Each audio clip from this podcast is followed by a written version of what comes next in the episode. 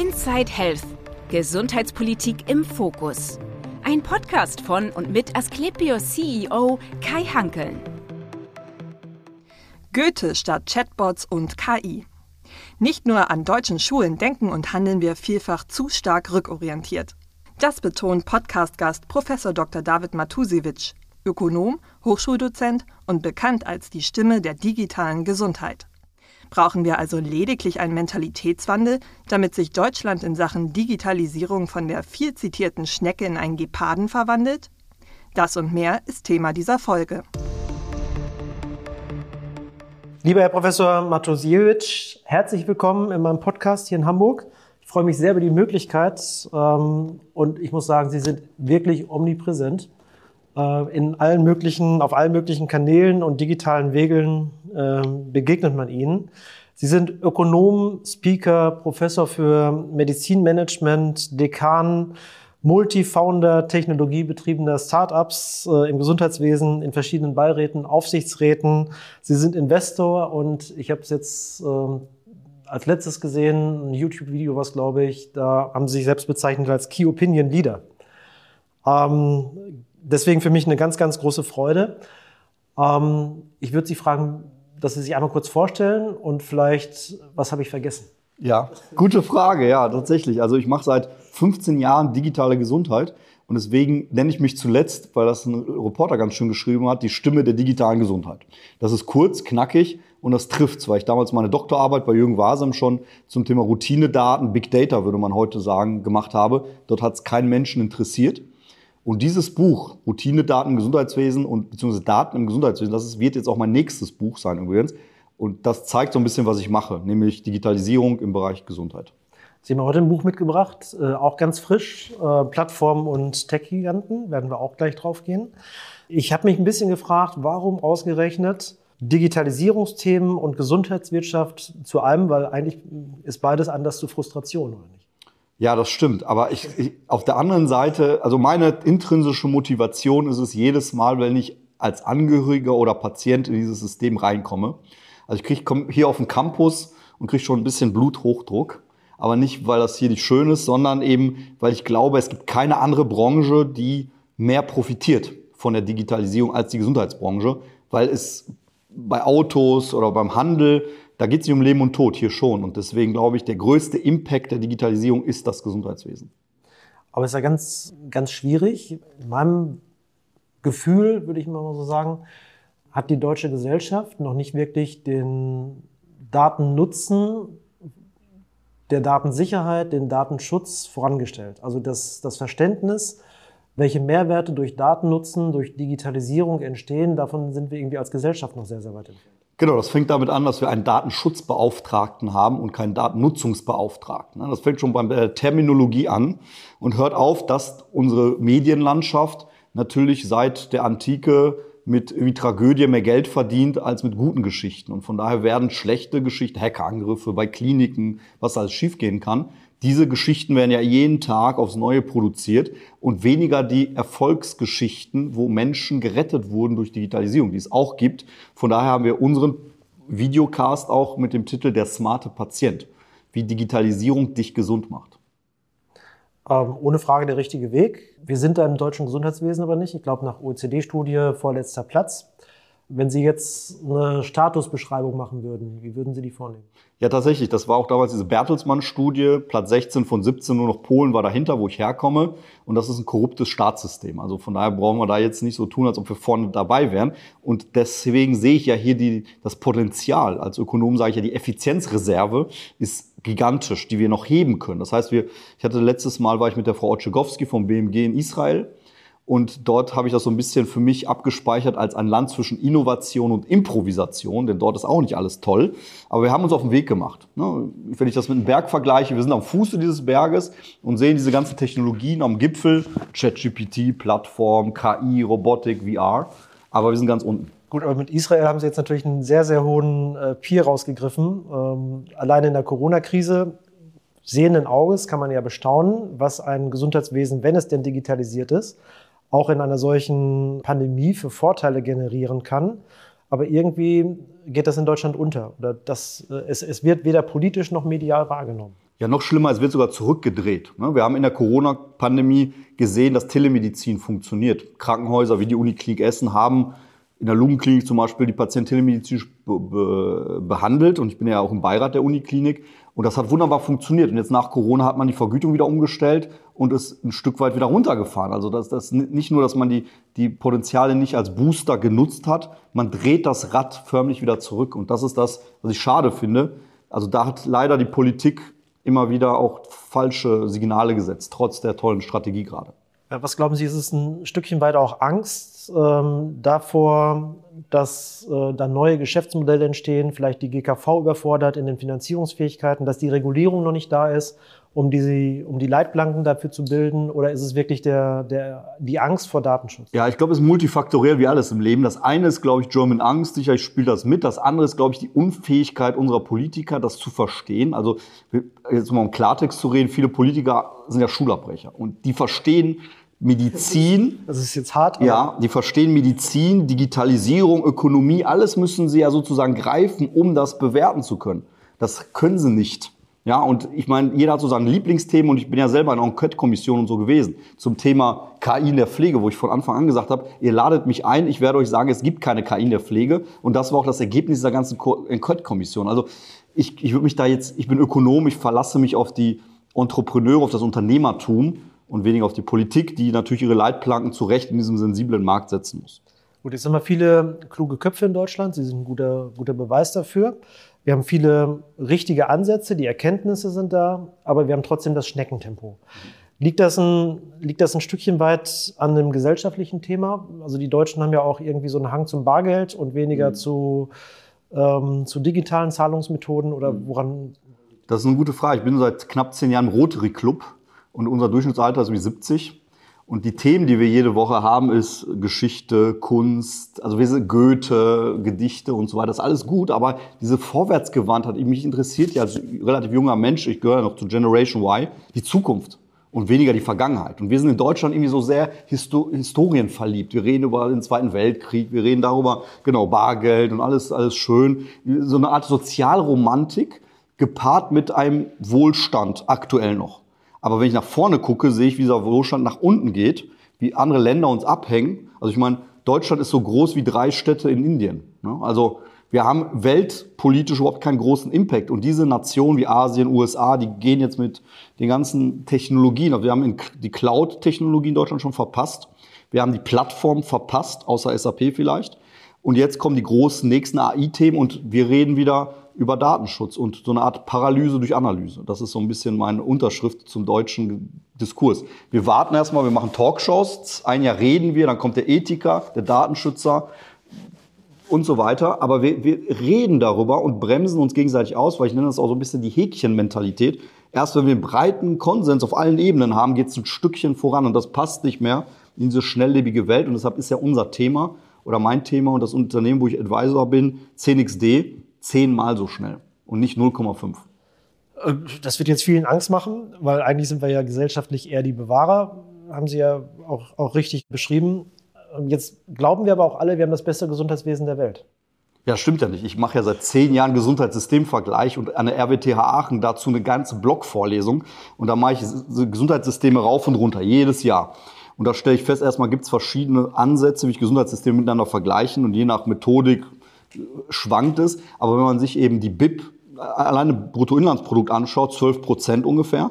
Und in Asien, in Japan ist es 3 Prozent. Ja, also es gibt Gesundheitssysteme, die sind dreifach günstiger und die haben keinen schlechteren Outcome, teilweise besser. Also stimmt nicht. Wie lange können wir denn uns unser System noch leisten, wenn wir so weitermachen? Also wenn ich mir die Pflegekosten anschaue, jetzt fehlen 300.000 Leute, bald sind es 500.000. Also wenn ich die GKV-Ausgaben im Vergleich zu den Leist also Leistungsausgaben zu den Beiträgen, diese Schere berühmte, ich komme ja aus der GKV, sieben Jahre anschaue, dann haben wir entweder ein riesiges Problem. Wir werden den Pflegesatz, den Krankenversicherungszusatzbeitrag um x-fach vergrößern müssen. Oder wir kommen in die Sanktionierung. Ne, äh, das ist ja dieses böse Thema, keine Hüfte ab 80 und so, wo es ja auch schon mal diskutiert wurde. Also wir kommen entweder in Leistungsminderung rein oder in deutliche Kostenzuwächse. Also das läuft tatsächlich, jetzt, ich will jetzt nicht übertreiben, aber es läuft auf eine Katastrophe aus, wenn wir so weitermachen.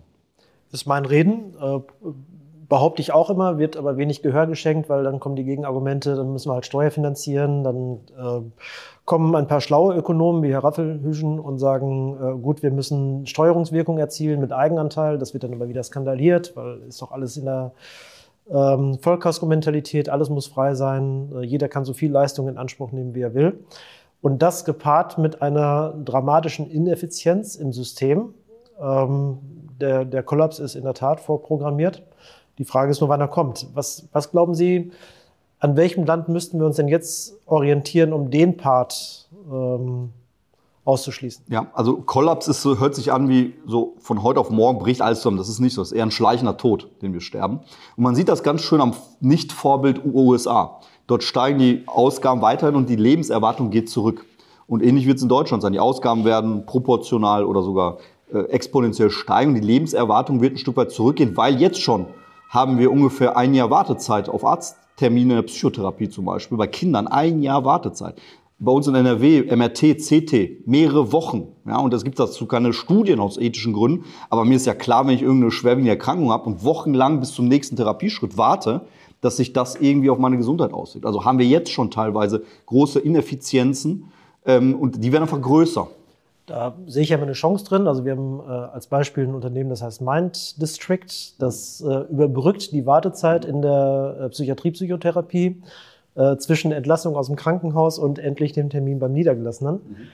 Ähm, aber auch da tut die Politik sich wahnsinnig schwer, solche Modelle zu finanzieren, anders als zum Beispiel in den Niederlande und äh, andere Beispiele.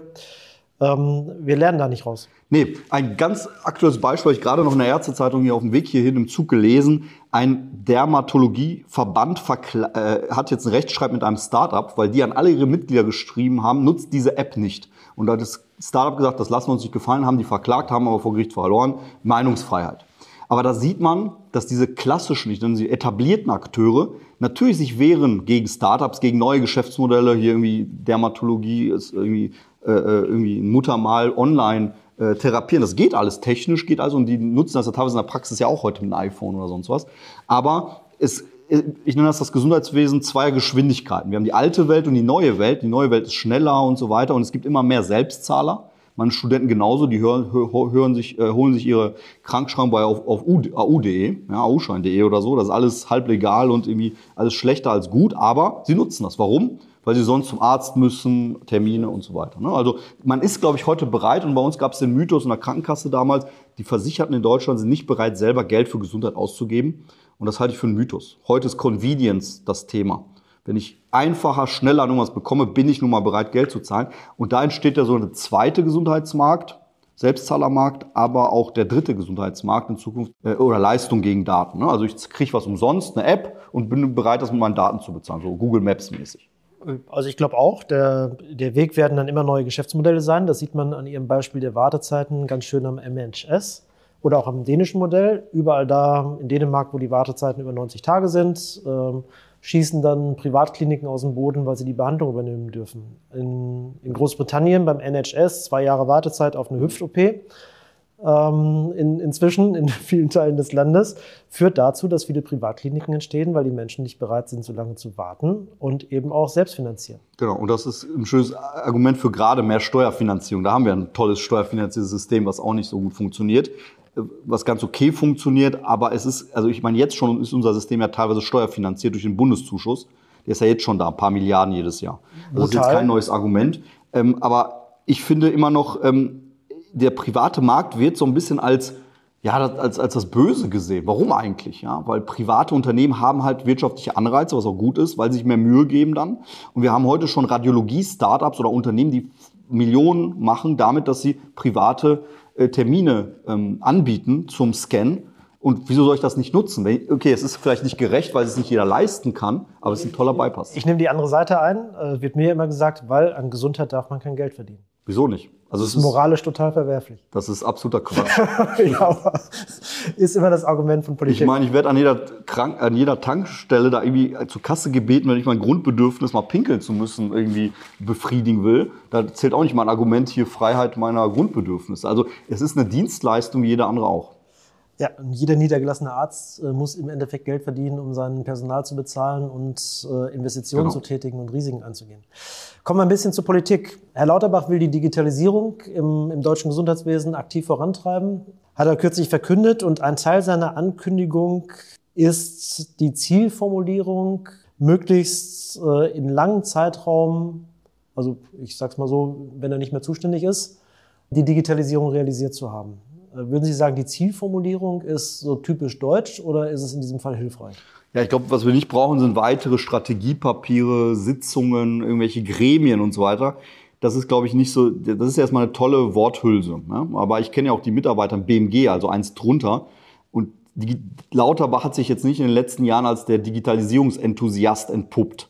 Er hatte ja seine Corona-Tunnel-Strategie und jetzt, aufgrund des Drucks und so weiter, hat er so, so ein bisschen diese Strategie, die jetzt sehr ich sag mal, sehr met, auf so einer Metaebene formuliert ist. Aber er war ja vor 20 Jahren auch bei der EPA-Entwicklung dabei. Unter Ulla Schmidt darf man auch nicht vergessen. Ne? Und seitdem ist ja auch nicht so viel passiert. Also das ist gut, ja, finde ich gut. Ich meine, die LinkedIn-Bubble feiert ihn dafür, super.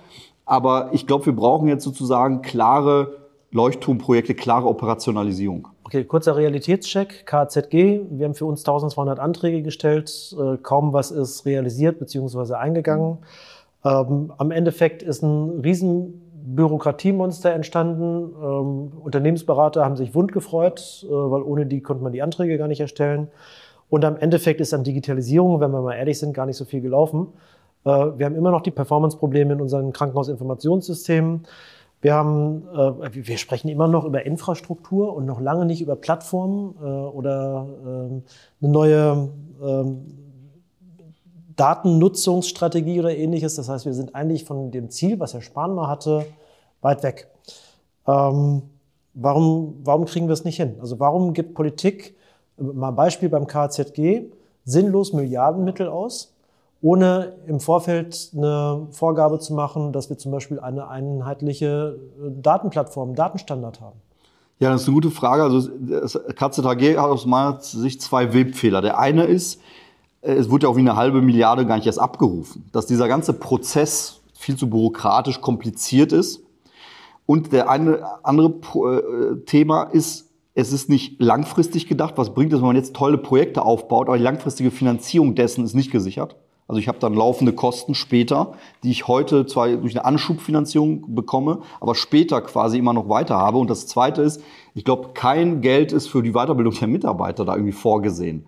Und das bringt ja nichts, wenn ich als Krankenhaus die tollsten Projekte gewinne, aber die Mitarbeiter dann nicht genug geschult sind, in diesen Technologien und diesen Themen wirklich voranzugehen. Und das sind so, so Dinge, ja, die sind zwar nett, also ich kann das vergleichen ein bisschen vorher mit dem Innofonds, ne, dem Innovationsfonds. Hat man ja auch irgendwie 200, 300 Millionen jedes Jahr rausgegeben. Was ist davon in der Versorgungsrealität gelandet? Also mir sind keine Projekte bekannt. Das ist ja schon fast so ein bisschen äh, eine, eine Bekenntnis zur Rückständigkeit, wenn man überhaupt ein Innofonds, überhaupt ein KZHG braucht als Branche, um innovativ zu sein. Ja, hat auch mit Innovation nichts zu tun. Jetzt gucke ich mal auf die neue Innovation. Also das äh, Digitalgesetz von Herrn Lauterbach hat drei Ziele. Bis 2025 sollen 80 Prozent der gesetzlich Versicherten eine EPA haben. EPA, sage ich mal jetzt Klammer auf, äh, PDF-EPA. Ja. Also nichts, nichts nutzt EPA. Bis Ende 2025 äh, sollen 80 Prozent der Nutzerinnen und Nutzer der E-Patientenakte, die in medikamentöser Behandlung sind, über eine digitale Medikationsübersicht verfügen. Und bis Ende 2026 sollen mindestens 300 Forschungsvorhaben mit Gesundheitsdaten realisiert sein. Ähm, ist das Ihrer Einschätzung nach realistisch und sinnvoll? Also andersrum gefragt, wieso habe ich hier Zahlen von 2025, 2026 Stand heute, die ja dann irgendwann 28, 29, 30 werden? Also als die Ukraine angegriffen wurde, hat Elon Musk innerhalb einer Woche Satelliten rübergeschickt und denen das Internet äh, zur Verfügung gestellt. Eine Woche. Und hier reden wir über Jahre, die dann heute, heute, wie gesagt, Stand heute sind. Also frage ich mich, 20 Jahre EPA, wieso brauchen wir jetzt bis 24, 25, 26, wieso geht sowas nicht innerhalb von wenigen Monaten? Vor allem eine PDF-Akte geht ja. sofort. Und das, das bisschen perverse an dem System ist, wie gesagt, ich komme aus der GKV, die Krankenkassen sollen das finanzieren. Sie selber haben keine Möglichkeit, auf diese EPA-Daten zuzugreifen, um Versorgungssteuerung damit zu machen. Also die haben ja nicht umsonst irgendwelche Abteilungen, die Versorgungsmanagement machen, die Hochkostenfälle, die sich nun mal nicht selber steuern können, damit eben zu, zu steuern. Und die sollen das finanzieren, können darauf nicht zugreifen und haben da natürlich wenig Interesse dran. Äh, jetzt haben wir auch da was gemeinsam. Ich komme auch aus der GKV ähm, ursprünglich mal und ich würde mich jetzt in der GKV-Rolle eher über das äh, PDF-Format ärgern, weil ich gar nicht die Mitarbeiter habe, das durchzulesen oder auszuwerten. Ich würde ehrlich gesagt auf eine elektronische, ähm, vollständige, auswertbares Datenformat stürzen, weil ich muss es doch als GKV elektronisch auswerten können. Genau. Mein Thema war ja, wie gesagt, vor sieben Jahren das Thema Routine-Daten. Ich habe diese Daten rauf und runter ausgewertet. Und da habe ich damals an der Uni einen halben Tag gebraucht, um die Daten einfach nur umzukodieren, weil die Rechner, weil der Server noch nicht so langsam war. Jetzt mittlerweile kann das Smartphone eben so eine EPA und alle möglichen Analysen machen. Das heißt, am Ende brauchen wir, es ist ja nichts kompliziert, eine Tabelle, eine Excel-Tabelle, was auch immer, eine Access-Tabelle. Und diese Tabelle kann ich filtern, suchen und so weiter. Aber ich finde immerhin, eine PDF kann ich eben durch Crawler, durch verschiedene Technologien zumindest kann ich dort drin suchen und so weiter, ist schon mal ein Schritt weiter als heute nämlich den Impfpass auf dem Schrank zu suchen. Das ist ja schon mal der erste Schritt. Der nächste Schritt wäre Tabellenform, sehe ich genauso. Ähm, so im Digitalgesetz ähm, soll eine Widerspruchslösung für die Patientenakte aufgenommen werden, damit es eine Akzeptanz findet wahrscheinlich. Ähm, der richtige Weg oder? Ja, das ist so ein bisschen wieder dieses äh, EPA-Light und so weiter. Das ist wir reden über solche Banalitäten. Das ist ja genau wie beim Organspendeausweis. Ne? Da hat man ja auch in Spanien, sieht man, die Leute sind faul. Die Leute, wenn, wenn das irgendwie Vorschrift für alle ist, akzeptiert das hier. Das hinterfragt keiner. Aber dadurch, dass wir so viel drauf rumreiten, machen wir es auch den Leuten zu schmackhaft, das zu hinterfragen. Das heißt, wir brauchen noch mehr Enthusiasten, die sagen, super, alle meine Daten sind zentral, ich muss nicht meine Weltgeschichte, meine, meine ganze Anamnese in dem gleichen Krankenhaus dreimal in jeder Station neu erzählen, sondern es ist Gott sei Dank alles da. Und ich glaube, wenn man das als das New Normal sieht und auch kommuniziert, da wird es dann ein, zwei Querulanten geben, die das irgendwie nicht wollen, dann sollen sie es eben weiter in ihren Aktenordnern pflegen. Aber ich denke mal, 99 Prozent der Bevölkerung hinterfragt das ernsthaft doch gar nicht. Die überblicken das doch gar nicht. Das ist doch zu komplex. Ähm, so würden Sie das auch sagen beim Gesundheitsdatennutzungsgesetz. Damit sollen, soll eine Grundlage gelegt werden, um Forschung zu ermöglichen, was ich für wahnsinnig wichtig halte. Wäre da nicht auch die Widerspruchslösung die, die richtige Form? Ja, wobei dieses ganze Gesundheitsdatennutzungsgesetz, das ist ja mehr für die Professionals, die, die Forschungsinstitute und so weiter, die ein bisschen darauf rumrechnen, Versorgungsstudien machen. Das ist weit weg, glaube ich, vom, vom Otto-Normalverbraucher. Aber auch da erinnere ich mich irgendwie an das DVG damals, Public Use File beim DIMDI, da war doch was, Gastarbeitsplatz, wo ich irgendwie hier auf den Routinedaten forschen konnte. Und bis heute, glaube ich, muss ich damit einen USB-Stick aufschlagen, wenn ich weiß, wo ich überhaupt hin muss, um dann meinen SQL-Code draufzufahren. Also hat man doch alles schon mal. Ich, ich spiele ein bisschen auf die Angst der Deutschen an, ähm, weil wenn Patienten die Angst haben, mit ihren Daten könnte geforscht werden, dann spielen sich ganz äh, merkwürdige Filme in den Köpfen der Menschen ab. Äh, so, da müssen wir jetzt irgendwie ansetzen und sagen, das, das macht keinen Sinn, weil der Nutzen von Daten, der Nutzen von Daten in Studien ist gewaltig äh, und ein gewaltiger Vorteil für jeden einzelnen Patienten. Deswegen, ich bin beim Marketing ein bisschen. Müssten wir nicht ansetzen beim, beim Gesundheitsdatennutzungsgesetz, das kann die Bundesregierung doch sonst so schön einen neuen Namen finden, wie zum Beispiel gute Patientenaktegesetz oder nutze deine Gesundheitsdaten wie Karl Lauterbach Gesetz. Ja, also ich gehe da sehr stark auch vom Eigennutz aus. Ne? Und wenn ich selber mir überlege, was ist mein Nutzen? Mein Nutzen ist, wenn ich eine bestimmte Erkrankung habe, will ich die beste Verfügbarkeit von Therapien, Diagnostik und so weiter. Und dann bin ich eher so in die andere Richtung. Dann denke ich mir, wo kann ich denn meine Daten hinschieben, um meine Prognose zu verbessern? Und dann sind die Leute, glaube ich, schon bereit. Ich bin ja selber Beirat bei Yes We Cancer zum Beispiel, einer Krebs-Community. Dort sind die Leute bereit, ihre Daten zu teilen, ihre, ihre Daten nach egal wohin zu schicken. Hauptsache, sie haben einen besseren Outcome letztlich. Heute reden wir über Data Protection, morgen ganz garantiert über Data Sharing. Also wie kann ich meine Daten teilen? Weil ich meine, aus Marketing-Sicht bezogen, was kann mir denn passieren als Patient? Ja, mir kann passieren, schlimmstenfalls im Normalfall, dass meine Daten irgendwie zu Marketingzwecken von diesen großen Digitalkonzernen missbraucht werden. Ich kriege irgendwie Windelwerbung. Ja, das ist so der Normalfall. Ich kriege irgendwie Werbung für irgendwas, weil meine Daten für irgendwas ausgewertet wurden. Dann gibt es natürlich noch den Missbrauch, dass meine Daten im Internet landen und so weiter. Aber ganz ehrlich, welche Apotheke, Arzt oder welches Krankenhaus hat denn irgendwie Interesse, mich irgendwie mit irgendwas zu bombardieren, geschweige denn, dass sie eben aus Haftungsgründen das nie machen würden. Also in der digitalen Welt gibt es immer eine Gefahr, dass diese Daten gehackt werden, irgendwo im Internet landen. Aber ich finde diese Gefahr, wenn ich das so wirklich ins Verhältnis setze von 83 Millionen Menschen, für die das eben ein täglichen Nutzen und wirklich einen Benefit darstellt, zu den minimalen Risiken, dass mein Arbeitgeber mich rausschmeißt, weil er irgendwie meine AIDS-Diagnose rausfindet und dann noch so böse ist und mich rausschmeißt. Also das ist, da liegt so viel dazwischen an Nutzungspotenzial. Ich mache das noch mit einem kleinen Beispiel mal fest. Autofahren. wenn irgendein Tesla am Baum brennt, Bild-Zeitung, dass 5,3 Millionen Menschen weltweit an Verkehrsunfällen sterben jedes Jahr, interessiert kein Schwein. Der eine Tesla ist gerade eine Nachricht.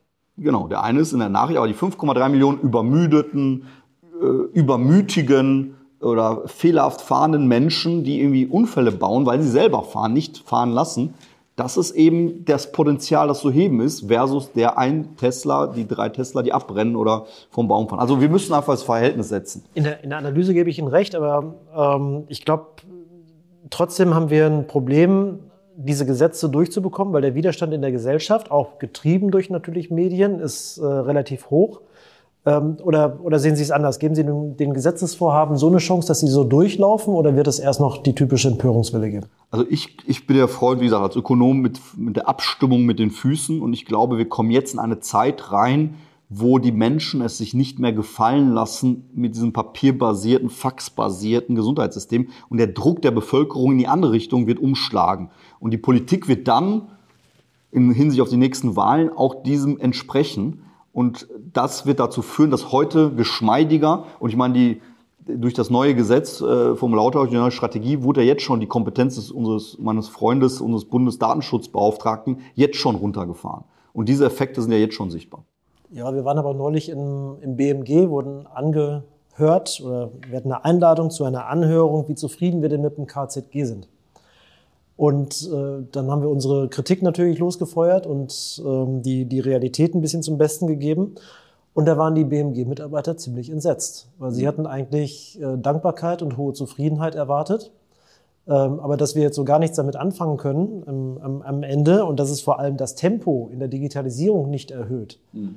Ähm, das war offensichtlich eine Überraschung. Ja, also ich, wie gesagt, ich war ja letztes Mal in Israel mit mehreren BMG-Mitarbeitern und ich finde, durch Susanne Otschegowski, die ja von der TK kommt und auch vom Mindset, glaube ich, auch Richtung Digitalisierung aufgestellt und die anderen Mitarbeiter, die, die sind schon, ich sag mal, realitätsnah. Also ich, hab, ich halte da viel von, dass die auch in den nächsten Jahren da die richtigen Gleise ähm, auffahren. Ich glaube, die anderen Akteure, KZV, KV und so, das sind die Bremser, die man heute vielleicht noch etwas sehr politisch die dagegen halten und so weiter. Weil ich meine, was, was führt denn? Digitalisierung führt zu Transparenz. Und Transparenz führt dazu, das wollen nicht alle, weil das mit Machtverlust der alten Systeme, der alten Akteure einhergeht. Und deshalb ist dieses Haifischbecken Gesundheit, wie es so schön heißt, durchaus so diese ganze Selbstverwaltung. Ich verstehe dieses Konstrukt, habe ich noch nie verstanden. GBA, BMG und so weiter. Ich glaube, da gibt es viele, viele Bremser. Aber ich hoffe, dass das BMG da jetzt auch durch die durch das HIH vorher und jetzt auch durch die Idee, auch mal mit den Akteuren wie Ihnen zu sprechen, da schon, ich glaube, das Ohr an der richtigen Stelle hat. Also auf meiner Positivliste steht eher Herr Like Dicken, würde ich sagen, mhm. Gematik, ähm, die früher mein Bremser war, aber die sich jetzt ja. gerade zum, zum Gegenteil entwickelt hat. Ähm, was müssen wir denn machen, um mehr Tempo zu kriegen, jetzt konkret? Also ich bin ein Freund von, wie gesagt, Wirtschaft und äh, ich finde, man sollte den den Menschen die Vorteile aufzeigen, die Möglichkeit geben, auch diese Technologien zu nutzen. Ich meine, durch die, ich meine, wir haben es ja bei der DIGA. Das wäre Privatmarkt. Das ist ja. Genau, aber bei der DIGA haben wir es ja ganz gut gesehen, wie es das doch irgendwie einigermaßen funktioniert. Ne? Digitale Gesundheitsanwendung, App vom Arzt. Ich gehe zum Arzt. Früher hat, konnte ich nicht schlafen, habe mir irgendwie Schlafmittel verschrieben. Heute kriege ich eine, eine App verschrieben. Und das kommt gut bei, der jungen, bei den jungen Leuten an. Wir haben so, eine, so einen Vertrauensvorschuss gehabt bei den Startups, ne, dieses frühe Nutzenbewertung und so weiter. Und dann die Studien. Also wir haben gesehen, dass es heute auch schneller geht, besser geht. Und das war ein erster, glaube ich, guter Wurf, wo auch weltweit andere Länder auf uns mal äh, geschaut haben. Also es gab so nicht in anderen Ländern. Wobei bei den Digas, sage ich auch ganz offen, ähm, fehlt mir jetzt das richtig große Beispiel, wo ein richtig großes Geschäftsmodell entstanden ist. Mhm. Das stimmt. Da sind wir, wie gesagt, noch am Anfang. Bei den DIPAs sieht es noch schlimmer aus. Da gibt es noch nicht mal einen Antrag beim B-Farm. Aber ja, wie gesagt, wir sind am Fuße des Berges. Wenn, also Herr Lauterbach steht ja auf Expertenkommissionen. Würde er jetzt eine Digitalisierungsexpertenkommission einberufen und ähm, Sie zum Sprecher wählen? Was würden Sie ihm empfehlen? Also ich würde empfehlen, wirklich alle Akteure an einen Tisch zu holen, also inklusive Pflege, Apotheke und so weiter, Hilfsmittel, also auch die, die nicht so beim GBA sitzen und so weiter. Also ich würde versuchen, das ziemlich divers zu halten, auch nicht nur von den Akteuren her, auch von den Industrien her. Vielleicht können wir auch aus der Automobilbranche was lernen, aus der Luftfahrt, aus anderen Branchen, weil die kriegen es irgendwie schneller irgendwie alles umgesetzt. Auch junge Leute, Generation Z und Y, was wünschen die sich? Aber auch die Älteren. Also ich würde es in alle Richtungen divers, bunt und hier wie die Regenbogenflagge vor dem Haus ganz bunt gestalten, unwirklich, weil das einfach so multifaktoriell ist. Ähm, kostet immer wahnsinnig viel Geld, äh, siehe KZG. Ähm, Geld ist an der Stelle ein Problem. Was würden Sie sagen? Investiert der Bund genug in den Wandel? Müssen es die Länder machen? Oder ähm, kann man es nicht auch den Playern überlassen, die dann auch wirtschaftlich denken, Geschäftsmodelle erkennen und sehen ähm, und es dann eben von sich aus tun? Also ich bin mit jeder Faser Ökonom und deswegen gucke ich natürlich auf, auf den Euro ganz genau hin und wir haben so eine massive Geldverschwendung, jetzt durch Konnektoren, die 200 Millionen wieder, weil der, weil der Zertifikat abgelaufen ist und so weiter, äh, kosten und tausende Beispiele, wo wir so viel Geld raushauen. Ich finde, Mindset kostet kein Geld. Also ich warte bei den Konnektoren einfach auf die 2.0-Variante und dann spare ich mir jetzt unterwegs ein bisschen. Genau, Geld. und ich warte auf die Cloud-basierten Systeme und die Hardware alles entsorgen. Aber gut. Ähm, ich glaube, Mindset kostet uns kein Geld. Ich glaube, wenn alle ein bisschen sich mehr Mühe geben würden im Sinne von Fortschritt, im Sinne von Experimentierfelder schaffen, wenn man sozusagen da so einen Enthusiasmus reinbekommt, nicht dieses, oh Gott, was passiert da? Ich, ich meine, auf vielen Homepages von Ärzten oder von Verbänden lese ich immer, wir müssen die Herausforderung der Digitalisierung stemmen. So ist der Eingangssatz. Es ist überhaupt keine Herausforderung, es ist eine Chance.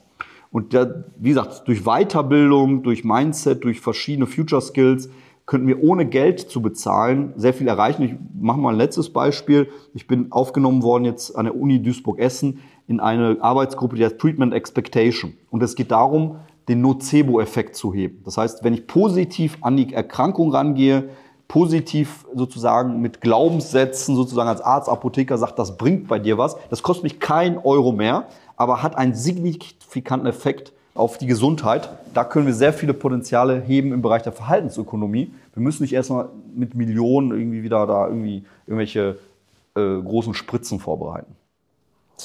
Ähm, ich bin an der Stelle auch Ökonom und suche natürlich die Geschäftsmodelle in diesen, in diesen Möglichkeiten. Bin dann auch bereit zu investieren, aber muss dann eben auch die Möglichkeit haben, am Ende raus das Geld zu verdienen. Und ich bin auch der festen Überzeugung, es würde der GKV, kommen wir beide her, es würde der GKV wahnsinnig viel Geld sparen, wenn sie dann eben Telemedizin zulassen würde, vergüten würde, ähm, wie wir es eben hatten, Minddistrict, solche Lösungen von Startups eben entsprechend auch äh, aufnimmt. Warum, warum tut sich die GKV an der Stelle so schwer? Ja, wie gesagt, ich glaube, die GKV sieht sich so ein bisschen als Vehikel, aber hat zu viele, zu wenig Freiheitsgrade. Ich meine, wie sieht's denn aus? Die einzelnen Krankenkassen, wir haben 96 Krankenkassen. Wir haben sehr viele BKK. Für die, für die ist das Thema abgelaufen, weil keine BKK kann den AI-Spezialisten und so weiter, kann keine eigene EPA bauen. Das geht alleine aus Ressourcengründen. Das heißt, wir haben ein paar große Kassen. Die wiederum, muss man ja verstehen, sind ja im GKV-Spitzenverband organisiert. Der wiederum hat Eigeninteressen, die nicht wiederum von den Mitgliedern teilweise getragen werden. Das heißt, wir haben da innerhalb der Kassenlandschaft schon sehr heterogene Systeme. Und wieso soll es eine lila EPA, eine gelbe EPA, eine grüne EPA geben? Wieso gibt es nicht eine, eine EPA, als ob der Wettbewerb über ein Backend-EPA läuft? Also von daher, die Krankenkassen würden mehr machen wollen, glaube ich, wenn sie dürften. Aber die sind SGB 5 gebunden. Die dürfen das, was da drin steht. Und das ist eben ein altes Buch. Und deswegen, wie gesagt, ich verlasse mich auf das, darauf nicht mehr. Ich glaube, dass der Otto-Normalverbraucher draußen sich seinen Weg durchs Internet findet. Heute, meine Studenten sagen, ich suche nur noch Ärzte auf die A eine Homepage haben, damit ich überhaupt sehe, ob die aufhaben oder über Ostern zu hatten. Oder B, Doctolib nutzen oder andere Programme, Terminprogramme, die ich selber gegründet habe damals, um einen Termin online zu buchen. Darüber entsteht ein Kaufverhalten und eine nachfrageorientiertes Gesundheitswesen. Bevor Dr. Lip alleine stehen bleibt, Samedi ist auch eine sehr, ja, sehr gute Plattform. Finde ich auch. Kann man das auch machen. Ähm, ist, der, ist der Datenschutz am, am Ende eigentlich nicht nur die Ausrede für alles?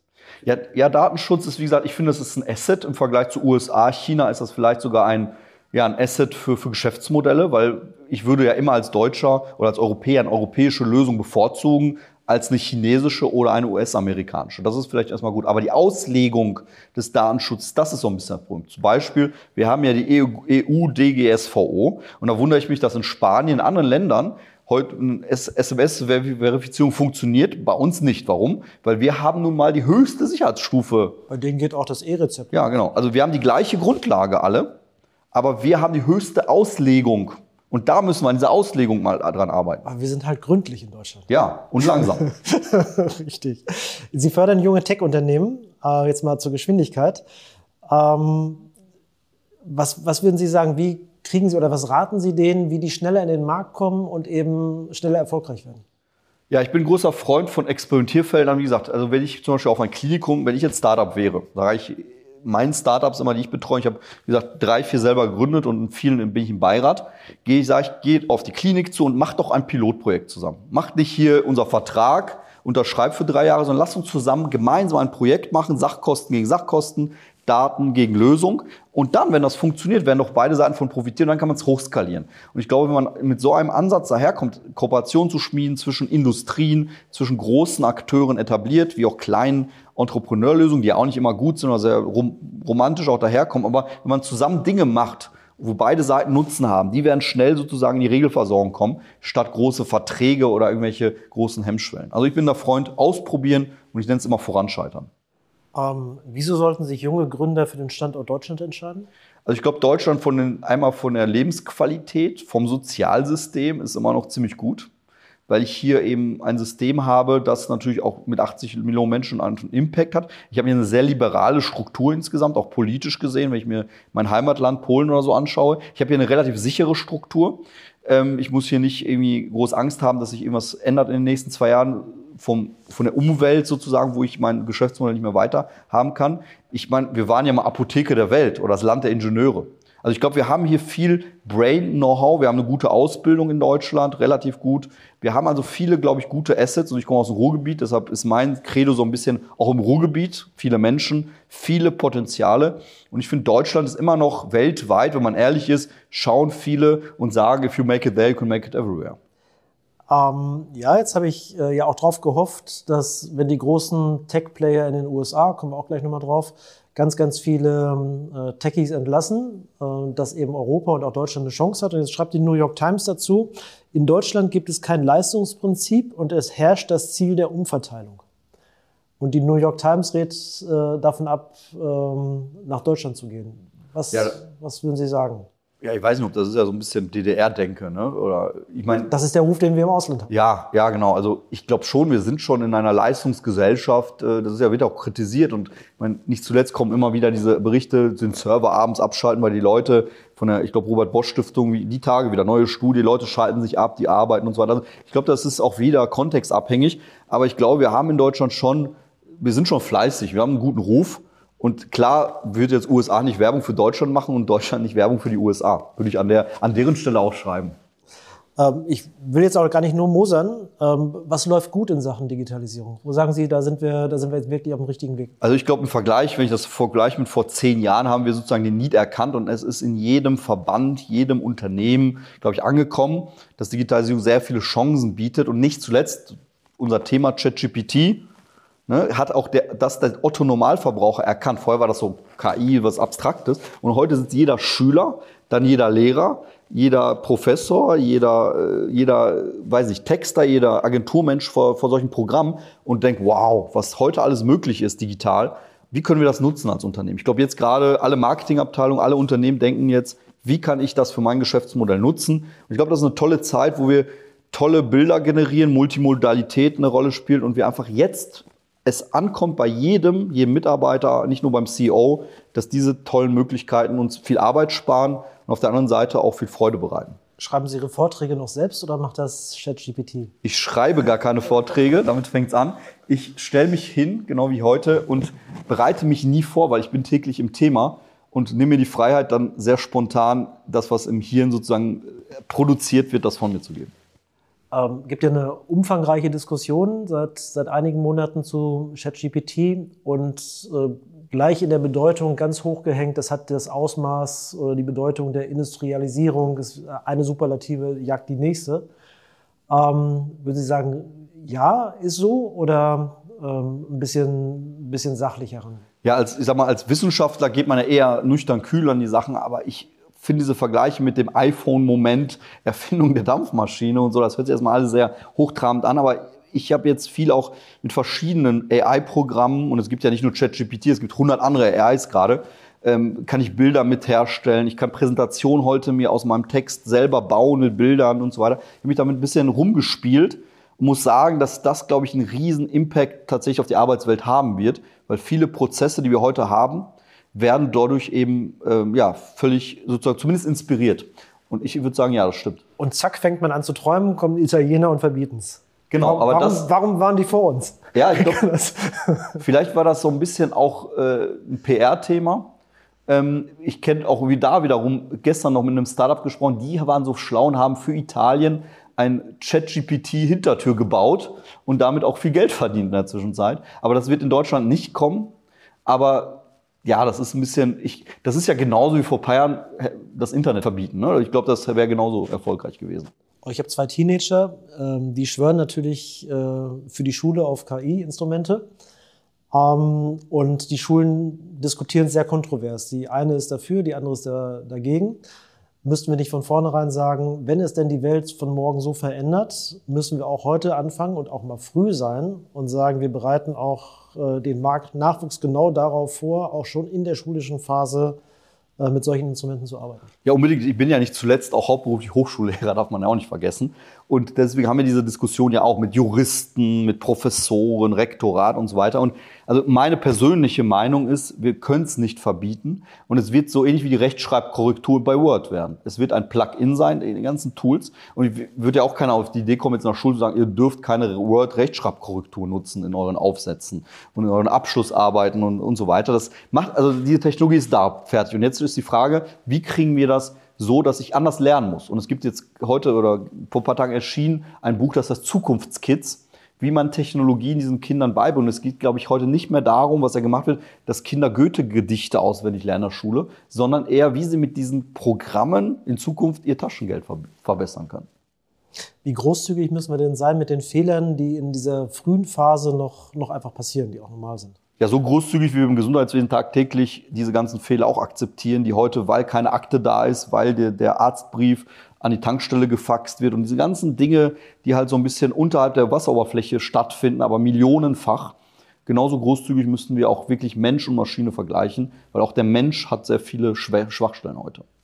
Ich bin gerne New York Times Leser, Sie werden es merken, und ein Journalist der New York Times ähm, äh, hat ChatGPT gefragt, ob er sich von seiner Frau trennen soll. Ähm, ChatGPT sagt dazu, du bist verheiratet, aber du liebst deinen Ehepartner nicht. Du liebst deinen Ehepartner nicht, weil dein Ehepartner dich nicht liebt. Dein Ehepartner liebt dich nicht, weil dein Ehepartner nicht ich ist. ja. Liegt es einfach an der falschen Frage oder? nee, ich finde eine schöne, also da sieht man übrigens sehr schön, ein Thema, was mich beschäftigt gerade, ist die künstliche Empathie. Das heißt, diese Maschinen sind durchaus empathisch, weichen aus oder versuchen, das ist ja schon fast so ein bisschen ein Witz dabei und ähnliches. Also ich glaube, diese Maschinen werden immer intelligenter und ich glaube, es, es ist eine ethische Frage, wie wir sie programmieren und programmiert haben wollen, dass sie eben zum Beispiel bei Suizid und bei diesen ganzen harten Themen durchaus den richtigen Hinweis geben. Ne? Und das ist ja heute schon so, dass eben genau bei solchen Fragen diese Maschine eigentlich nett sagt, eigentlich ist das eine Bullshit-Frage. Ähm, wo sehen Sie den größten Nutzen?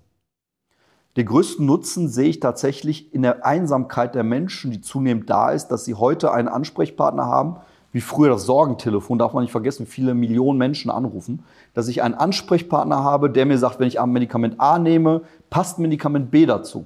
Ich meine, bei solchen ich, Fragen, die relativ trivial klingen, ist man doch heute total aufgeschmissen, überfordert. Und ich glaube, diese Programme helfen mir, eine erste Einschätzung zu haben, wie damals bei Wikipedia es mir geholfen hat, eine erste Übersicht zu bekommen und da sehe ich einen Riesenbedarf aufs Individuum bezogen in allen möglichen Fragestellungen. Blicken wir mal auf die, auf die Gesundheitswirtschaft. Ähm, nehmen wir an, ChatGPT oder welche, welche Software auch immer in, in zwei, drei, fünf Jahren auch weiterentwickelt ist. Ähm, was ist der praktische Nutzen fürs Gesundheitssystem?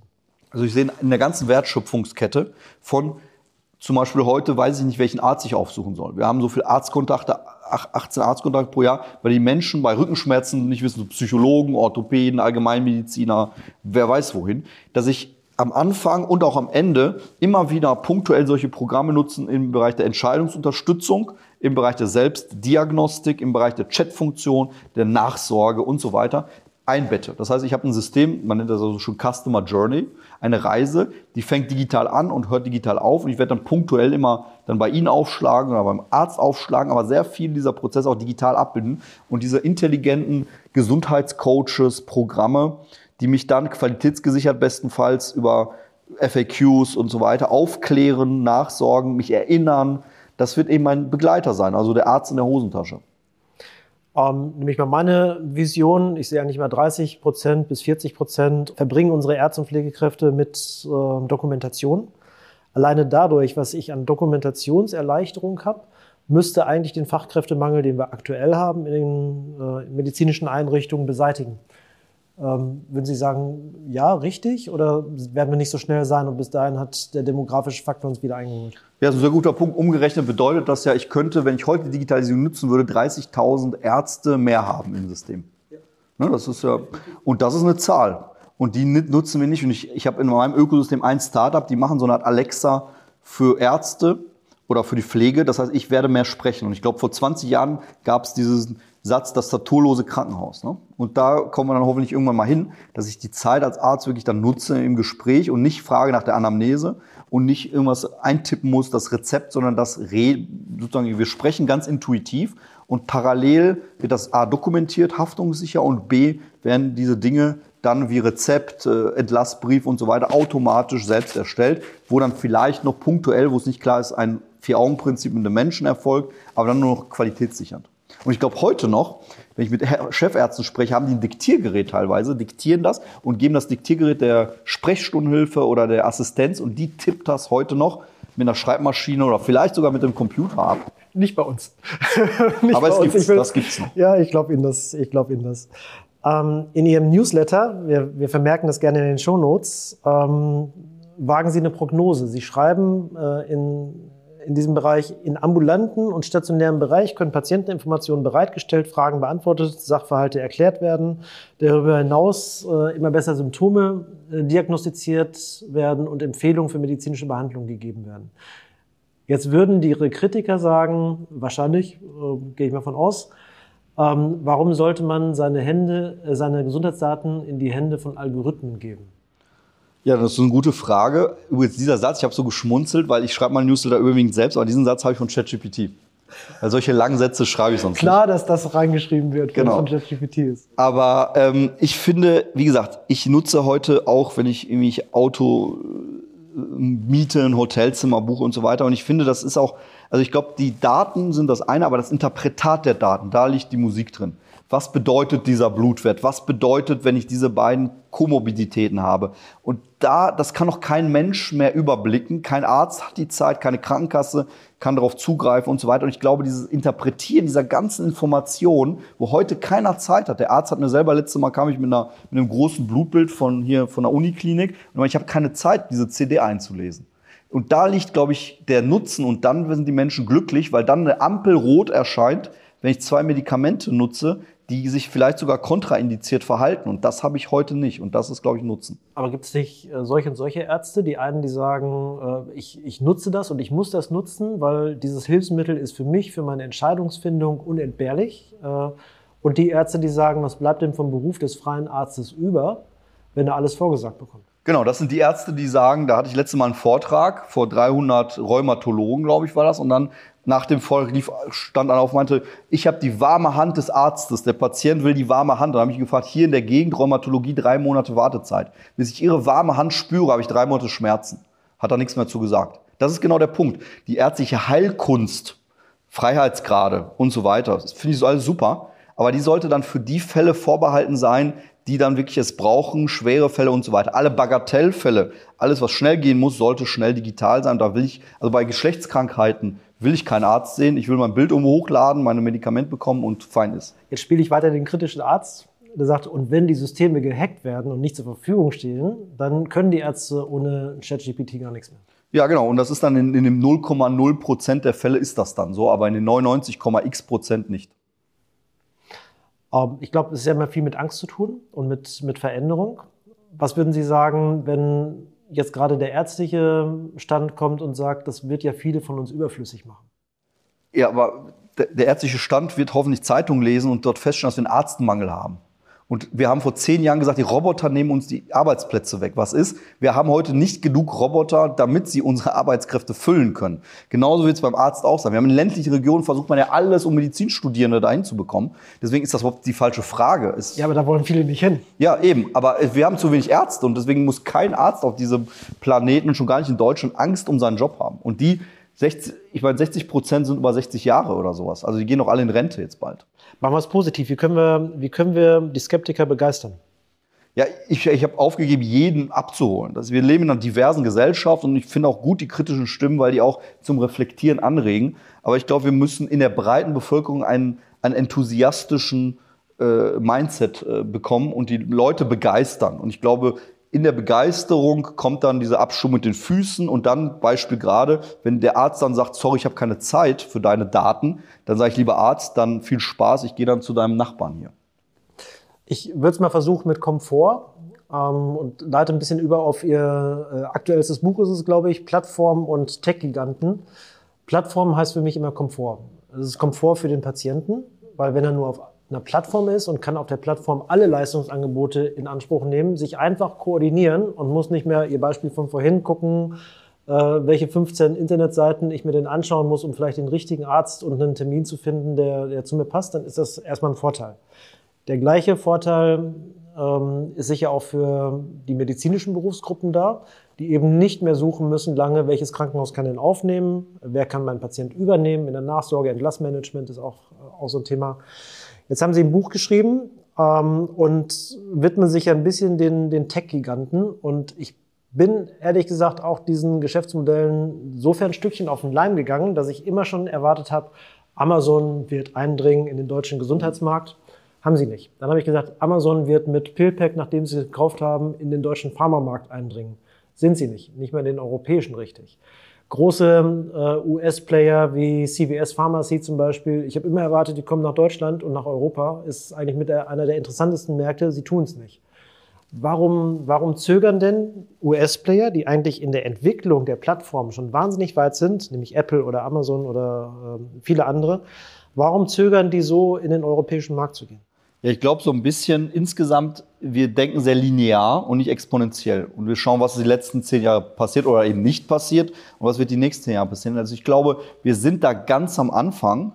Aber mein Gefühl, und das ist mein Algorithmus-Bauchgefühl, was mich manchmal leitet, ist, dass sie sich alle darauf sehr stark vorbereiten. Ich meine, wir haben beide eine Apple Watch an und Apple Heart Study, 500.000 äh, Teilnehmer. Und wenn man sich die Apple Watch Werbung anschaut, ist 90 Prozent Gesundheit. Fallen, Blutdruck, Bewegung und so weiter. Ich glaube, diese großen Player, die sammeln jetzt massiv Daten und werden, es gibt die Apple Klinik in den USA zwar nur für die Mitarbeiter. Und ich meine, Amazon, BKK und so, das haben wir seit Jahren, stimmt, ist noch nicht da. Aber wir wissen doch, wenn von heute auf morgen Amazon umstellt oder Google plötzlich mit Google Derma haben sie vorgestellt, wird es in Zukunft auch oben, genau wie Google Maps, wird es dann eben Google Derma, weil so viele Menschen Muttermale suchen. Wenn die das umstellen über Nacht, dann sind die halt plötzlich die größten Player. Und deshalb dieses Buch und alle bereiten sich darauf vor. Und wie gesagt, wir sind noch nach wie vor am Fuße des Berges. Aber wenn wir hier in zwei Jahren sitzen, werden einige dieser ganz großen Player entweder neben investieren in Unternehmen und damit eben große Marktanteile gewinnen oder selber so eine Plattform aufbauen. Da bin ich mir sehr sicher, weil Gesundheit betrifft jeden Menschen jeder, der sterblich ist, hat einen unendlichen Nutzen, kurz vorm Tod alles dafür auszugeben. Es gibt keinen besseren Markt und äh, es ist ein Gesundheitsmarkt. Und diese Akteure, und hier dieses Buch ist ja, hat er 300 Seiten gefüllt, es gibt immer mehr, die sich auf den Weg machen. Und die chinesischen genauso. Also mir hat neulich ein Manager von Amazon gesagt, nee, nach Europa, in diesen Markt gehen wir nicht. Das ist für uns Sozialismus, das ist total überreguliert. Das kann sein, aber dann werden wir, dann werden wir die US-amerikanischen Plattformen nutzen. Genau wie wir heute Amazon hier in Deutschland nutzen, aufgrund Convenience und Einfachheit. Welche Geschäftsmodelle sehen Sie genau? Also wir haben ja jetzt gesehen, dass auch viele Plattformen, die wir in Deutschland entwickelt haben, ich nehme mal äh, Recare als ja. Entlassmanagement-Plattform oder CareBridge, da frage ich mich immer genau, was ist das Geschäftsmodell, weil sie nicht am Ende ähm, in der Regulatorik, die wir haben, wirklich skalieren können. Wird auch bei Ihren Startups äh, ja. im, im Grunde genommen ähnlich sein. Was sagen Sie, was ist das, das erste, die erste große, das erste große Geschäftsmodell? Also ich sehe, wie gesagt, drei Märkte. Erster Gesundheitsmarkt GKV PKV, zweiter Out of Pocket. Selbstzahler. Dritter ist Share Economy. Und im zweiten und dritten sehe ich, glaube ich, den größten Nutzen, dass wir, wenn das System eben, wir haben es ja gerade gehabt, kollabiert oder kurz vorm Kollabieren ist oder immer schlechter wird, dass Privatleistungen, das heißt, es ist ein ungerechtes System, weil die, die es leisten können, aber die werden dann in ihre Gesundheit, in ihre eigene Reha, in ihre eigene Operation, in ihre eigene Aufklärung, in ihre schnellen Termine investieren. Und dann bin ich weg von diesen Regularien hin, eben in einem Privatmarkt, siehe Ada Health zum Beispiel ist ein Unicorn mittlerweile. Über eine Milliarde Euro, haut aber ab ja, in die genau. USA. Gescheitert, gescheitert in Deutschland. Ja. Muss man dann auch einfach mal mit einem kleinen Skandal nochmal, auch wieder Datenschutz als Ja. Thema, als Aufhängerthema, hat mich wahnsinnig geärgert. Kri Ja. zieht sich zurück aus Deutschland, äh, wieder nach Skandinavien. Das ist ja schon ein bisschen entmutigend. Das stimmt, aber ich glaube, es, viele sind gerade unterwegs, dass, ich sag mal, das in Anführungsstrichen Amazon des Gesundheitswesens zu werden, die Plattform, die Hilfsmittel verkauft, die Arzneimittel verkauft und so weiter. Die Online-Apotheken äh, werden ja immer mehr und so weiter. Ich glaube, wir werden irgendwann solche Systeme, solche Vorschlagsalgorithmen haben. Wenn du das Medikament, wenn du Vitamin D kaufst, kaufst auch Vitamin K und das ist ja Milliardenmarkt, das wissen wir alle. Und die Frage wird nur sein, jetzt in diesem Rennen, wer wird erster, die große Plattform sein, weil wir wissen ja First Mover Effekt, da gehen alle drauf und da sind die großen wie heute noch Noventi und so, die halt sehr viel Geld verdient haben in den letzten Jahren und jetzt gerade alle um ihr Geschäftsmodell Angst haben. Die Optadata, die ganzen Abrechnungszentren, die man in, in Zukunft nicht mehr braucht, die schwenken natürlich jetzt sehr stark auf Plattform um. Deshalb, in, wie gesagt, in zwei, drei Jahren sieht, die, sieht der Markt ziemlich anders aus, weil die alten Geschäftsmodelle auch nicht mehr funktionieren. Was würden Sie sagen, deutsche äh, Ketten wie Asklepios, Helios, Sana, sind wir noch in der Pole Position durch das Netzwerk oder ähm, sind wir es nicht? Also sie haben natürlich einen großen Marktanteil und ich finde, das ist noch ein spannendes Geschäftsmodell, wenn Sie zum Beispiel, ich mache mal ein Beispiel mit irgendwie so einem Tech-Unternehmen wie Siemens Healthineers, DAX-Unternehmen oder anderen zusammenarbeiten, können Sie in Zukunft sagen, pass auf, ihr kriegt unsere Daten wie eure Geräte. Ne? Das heißt, wir machen hier schön Share Economy, äh, Hardware as a Service, wir bezahlen nichts mehr für, ihr gebt uns die, ihr kriegt die ganzen Daten und damit macht ihr eure Geräte besser. Und diese Geschäftsmodelle sind super spannend. Dann- ist eben Asklepios in Zukunft auch eine Plattform, wo Hard, äh, Health as a Service im Großen und Ganzen angeboten wird und vielleicht werden die Daten sogar irgendwann bilanziert. Wäre ein schönes Beispiel, oder? Äh, Wäre neu jetzt für mich. Ich habe an andere Geschäftsmodelle gedacht, aber die teilen wir mal irgendwie in einem, Ja. in einem anderen Format. Out of record. Richtig. Ganz, ganz herzlichen Dank. Hat mir wahnsinnig Spaß gemacht und alles Gute für Sie. Danke.